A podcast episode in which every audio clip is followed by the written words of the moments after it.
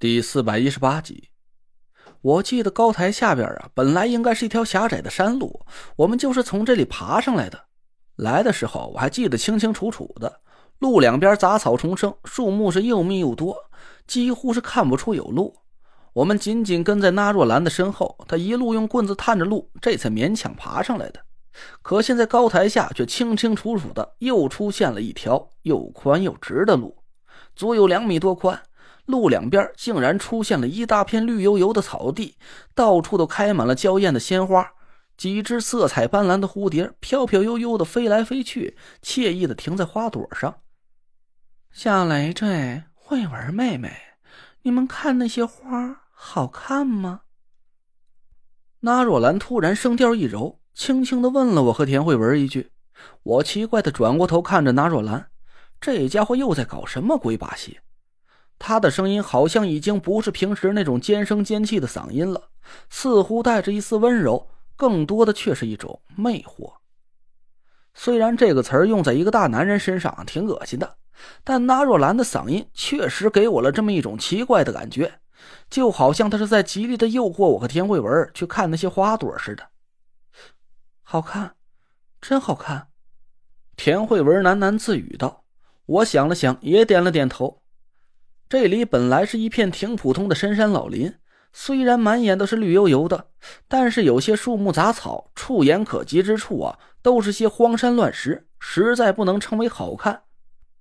但我们现在的眼前却变成了一片鸟语花香的美景，就连我这个平时对风景没什么太大感觉的人，都真心认为眼前这个景象确实很好看。好看呢，那你们就多看一会儿吧。咱不急着下山。那若兰又悠悠的说了一句，我突然感觉眼皮有点沉重，就赶紧摇了摇脑袋，清醒了一下。别闹了，时间不早了，赶紧下山吧。你出的几道题目都还没写完呢。嗯？那若兰愣了一下，她回头奇怪的看着我，我反倒是让她给看的有点丈二和尚摸不着头脑。怎么了？难道你良心发现，不打算给我出题了？那若兰呆了半天，轻轻吸了口气，脸上的笑容在我眼睛里慢慢的一点一点的放大。小雷着呀，着什么急？这里这么美，你就不打算多待一会儿吗？你看慧文妹妹，她都看得着迷了呢。我转头看着田慧文，她好像真的是被眼前的美景给迷住了，正目不转睛盯着那片草地的鲜花，眼神里满是憧憬。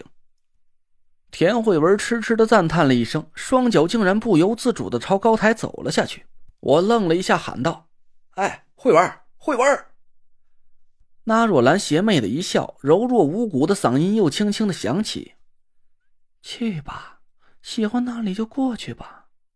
你看见了吗？那些花正在跟你打招呼呢。他们在说：‘你过来闻闻我呀，我香不香？’”好，我过去闻闻，一定很香，很香。田慧文喃喃自语着，就朝高台下迈出一只脚。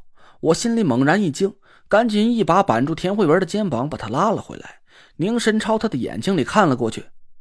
田慧文的眼神有点迷幻不清，她嘴里一边痴痴的念叨着，双脚一边不听使唤的还在朝高台下移动。我顿时就急了眼了，眼前这个景象。肯定是纳若兰用法力制造出的幻象，但这种幻象和普通的鬼遮眼不同。鬼遮眼只是用幻象让人看不清真实的场景，虽然中招的人看见的东西是假的，但心智和神智都保持着清醒。而纳若兰在制造幻象的同时，又不知道用了什么方法，把一股非常浑厚的法力夹杂在里面，这才让田慧文抵挡不住美景的诱惑。换句话说，就是他的心智和神智都被纳若兰的法力给迷失了。我猜这大概是一种魅惑之术吧，因为师傅没教我，所以我也没学过。但我曾经听师傅提起过，这种法术一般多见于女性风水师，原因大家都懂的。女性在这方面啊有一些天然的优势。我身边见过的风水师里会这种法术的，最典型的就是夏天了。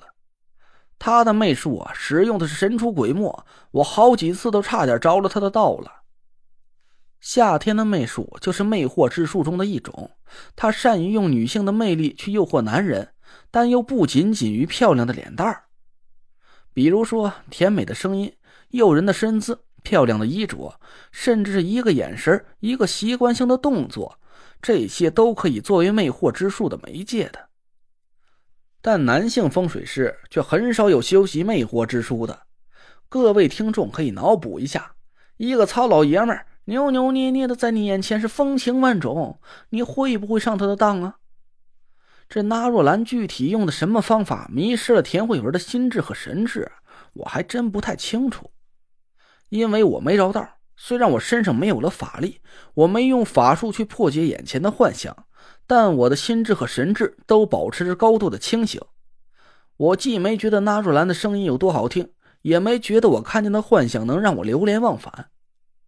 有的听众又要不理解了，田慧文身上有那么雄浑的法力，都被纳若兰给迷惑住了。我现在法力全失，又怎么能抵挡住魅惑之术呢？其实我说实话，我也不知道这是为什么。按说没有了法力，应该比田慧文更容易迷失心智才对。我觉得呀，可能是纳若兰生怕我没了法力，一旦被法力魅惑了，会有损心神，所以就单单对田慧文一个人下手了吧？慧文，慧文，你醒醒！慧文，我急得头上的大汗都下来了。这破解魅惑之术的办法呀，其实不难，只要用法力灌注到丹田里，提气一声大吼。就可以把迷幻中的人给叫醒了，这在佛家的说法呀是叫做当头棒喝，在道家风水术里的说法就没那么文雅了。师傅教我的原话是啊，魔音驱障。但我现在哪还有什么法力去产生什么魔音呢？我扯着嗓子在田慧文的耳边吼了半天，他却一点反应都没有，两脚还在不停的向高台移动。我死死的抱住田慧文，但他现在的力气比我大得多。我反倒是被他拖着一步一步的走向了高台，我吓得冷汗都冒了一身。再不想个办法阻止田慧文的话，我们俩可能要从几十米高的高台上摔下去，双双变成相片了。我从包里摸出小刀，现在我想不到任何办法能阻止田慧文跳下高台，就只能割破舌尖冒险激活老君顶的法力了。